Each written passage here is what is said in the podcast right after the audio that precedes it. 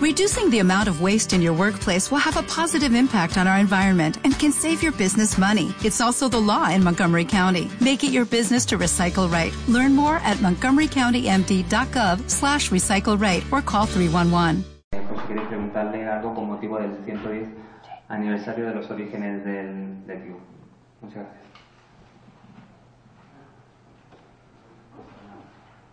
Bueno.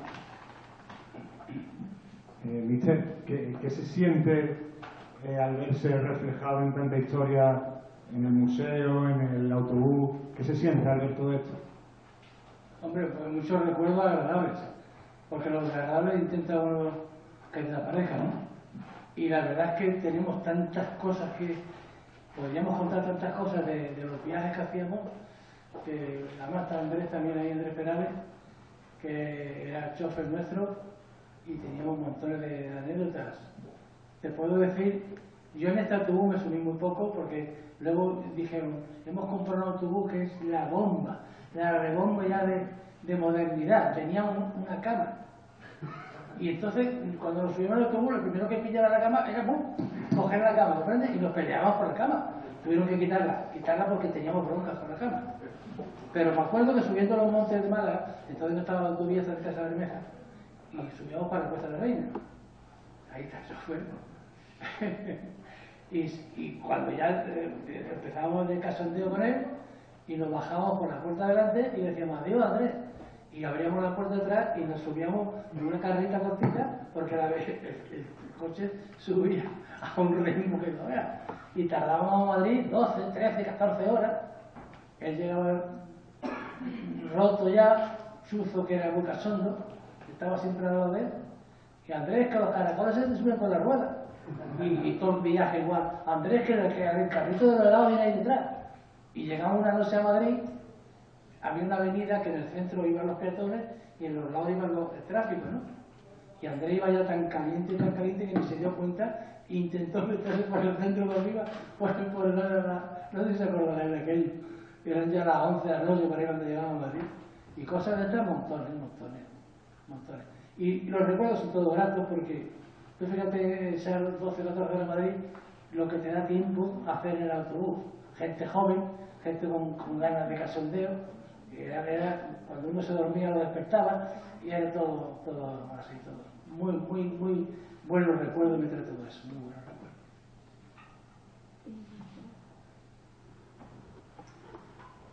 ¿Alguna pregunta más para Antonio? ¿No? ¿Qué le dice ahora a Duda, por ejemplo, que lo tiene al lado, los viajes que os pegaba de 12 13 horas? Supongo que bromearéis con Ya eso. se lo dice, ya se lo dice. Ah, Ahora se quejan, se quejan, ¿no? Se quejan ahora. bueno, yo te digo una cosa, yo también he viajado en AVE y tal, ¿no? Pero, pero eh, es diferente. Era otra vida diferente, era, en fin, mm, lo de ahora es bueno, lo de antes es bueno, y como te he dicho antes, olvidar lo malo, que también ha habido cosas malas, olvidar lo malo y dejar lo bueno siempre. Hola Antonio, buenas tardes.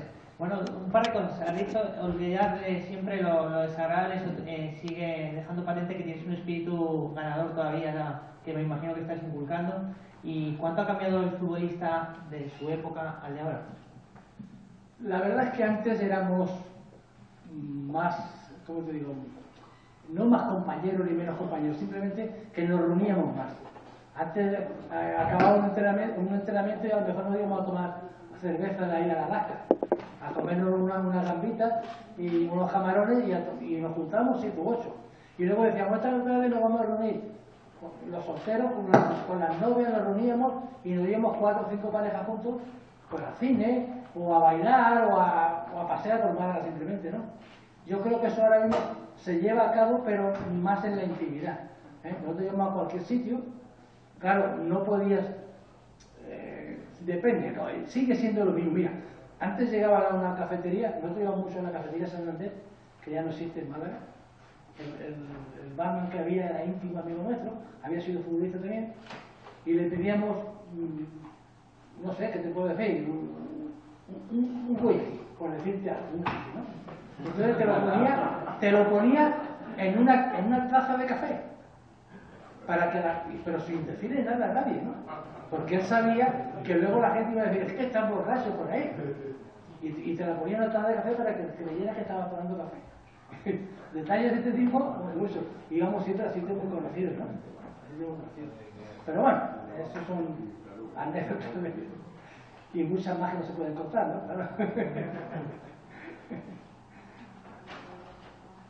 Hola, buenos días, Antonio. De los 110 años que se conmemoran del primer club que se fundó en Málaga, tú has estado a la mitad.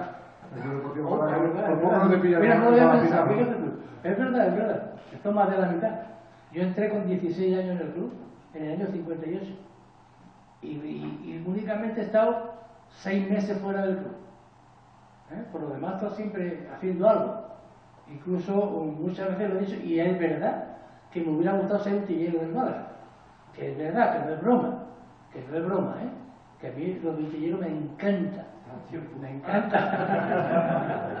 lo que pasa es que cualquiera le quita el puesto a los que hay, que son, son unos leones, ¿sabes? Antonio, por aquí. Eh, Antonio, ¿y, ¿y, el fútbol en sí mismo, el juego ha cambiado mucho? Sí, también, claro, lógicamente, sí, sí, sí. Sí, ha cambiado muchísimo. Técnicamente, los jugadores están mucho más dotados que antiguamente. Antiguamente corríamos, sí, corríamos, peleábamos, también eh, había un juego mucho más brusco. ¿Por qué? Porque no había tanta televisión, no había tanto control. Eh, a lo mejor estaban en un área y te daban un guantazo o un puñetazo y el ni se enteraba, ¿no? Estas cosas han cambiado mucho, han cambiado mucho. Y técnicamente los jugadores han mejorado. Técnica y físicamente los jugadores han mejorado muchísimo. O lo que hace un chaval de, de 12 años hoy en día, un profesional, bueno, yo, yo ni lo intentaría. Con, con 28 años no lo podía intentar. ¿Por qué? Porque me caería. Lo que hace un chaval con 12 años de pisar una piedra y llevársela con la otra, yo no, no, no podía intentarlo en la vida, ¿no? Antonio, eh, le voy a pedir que se sincere. Eh, ¿A qué jugador eh, te asemejas de los que hay ahora en la primera plantilla? Puede que o sea, perdón, a Tison. Más fuerte físicamente que yo pero de ese, de ese, tipo. De los más atrás, Gato, el gato. El gato era calcado a mí. Yo, yo me, lo veía jugar y, y, me emocionaba porque me veía a mí jugar. Cuando yo, yo pasé al Málaga, gracias, en el Málaga siempre ha habido, el malagueño que yo estaba entonces en el malagueño, había montones de jugadores mejores que montones. Yo era un jugador normal, de, de, de, griega, de lucha, de batalla, los entrenadores contaban conmigo, contaban conmigo, porque ese tipo de jugador todos los entrenadores lo quieren, ¿no? Pero tuve la suerte de que llegó un entrenador a Málaga que me, vio reflejado en él, y me lo dijo. Dice, yo me veo reflejado en ti cuando tenía tu edad, y me pasó al Málaga, y esa fue mi suerte, he estado en el Málaga, en el Málaga, primer equipo, 12 años. Vamos con la última, Enrique, y después pasamos a la pregunta para atrás. En, en, una efeméride como esta de tanta importancia, supongo que te acordarás de mucha gente, ¿no? Miguel y de Arga, de Messi. Y no me hablo de esto porque me considero. Me emociona. Muchas gracias.